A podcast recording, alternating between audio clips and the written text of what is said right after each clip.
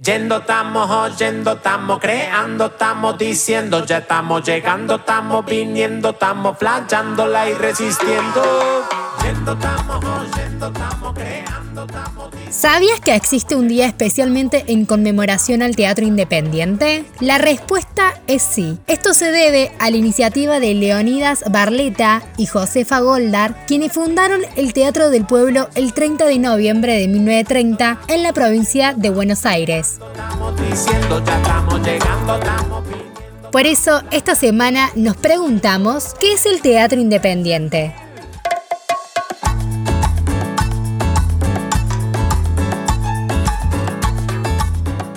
El giro cultural se desprende de una serie de cambios sociales producto de la revolución industrial. Pensadores y artistas cuestionaron el rumbo del teatro comercial y banal, proponiendo un teatro contrapuesto, un teatro de autor más cercano y comprometido con la realidad. Estas fueron las bases para la aparición del teatro independiente, teatro libre o teatro del pueblo, que surgiría en varios países. El teatro independiente es una nueva forma de hacer y conceptualizar la escena. Su propósito fue del actor cabeza de compañía, el empresario comercial y el Estado, y su nacimiento implicó numerosos cambios. Muchos términos como teatro experimental, teatro libre, teatro vocacional, elenco de aficionados, elenco de profesionales, cuadros filodramáticos, se relacionaron con el de teatro independiente y se utilizaron en diferentes circunstancias o bien como sinónimo del mismo o bien como parámetros para marcar las diferencias con otras categorías. Ahora bien, imaginemos que vamos por nuestra Cordovita amada y nos repinta ir a ver alguna obra. ¿A dónde vamos a ir? Bueno,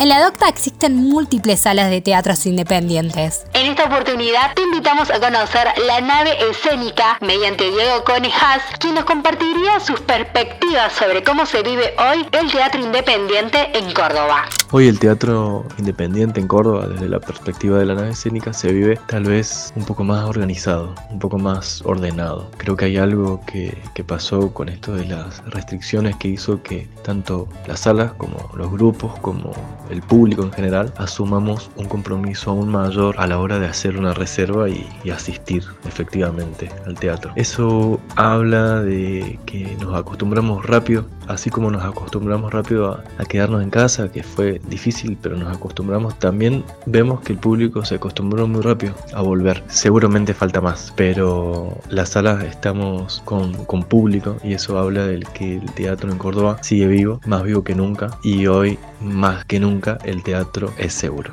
Y como mencionamos recientemente, en Córdoba hay una bocha de teatros independientes. Y obvio, acaban algunos de ellos. Almacena Casa de Culturas, un lugar para el viajero del arte, un espacio de literatura y ecología dedicada a la búsqueda de una mejor calidad de vida. La Casa del Títere es un espacio tradicional del espectáculo ubicado en la calle La Rioja al 800 del centro de Córdoba y allí muchos niños, familias y jardines disfrutan de funciones de títeres súper sanas y divertidas desde hace 18 años. Medida por medida. Se encuentra en Montevideo al 870 del barrio Observatorio y su objetivo principal es la formación no solo técnica, sino también ética y profesional, considerándolos elementos fundamentales en toda disciplina artística. Uf, y la lista es súper larga. Incluso muchos de ellos comparten sus funciones en la agenda yendo todas las semanas. Así que date una vueltita y pasa por nuestro Instagram. La relevancia del teatro independiente es palpable desde el primer contacto con el espacio, con sus obras y con su gente. Un teatro que nos invita a descubrir nuevas maneras de habitar el arte y nuestra cotidianidad misma, interpelándonos, poniendo nuestros pelitos de punta, llamando nuestra atención o alegrando nuestros días. Todo eso a través de una vivencia particular de este arte escénico, una vivencia que ha conseguido en el teatro independiente un valor agregado y singular que nos enseña lo indispensable, lo mágico, lo humano y lo fundamental de la cultura en nuestras vidas.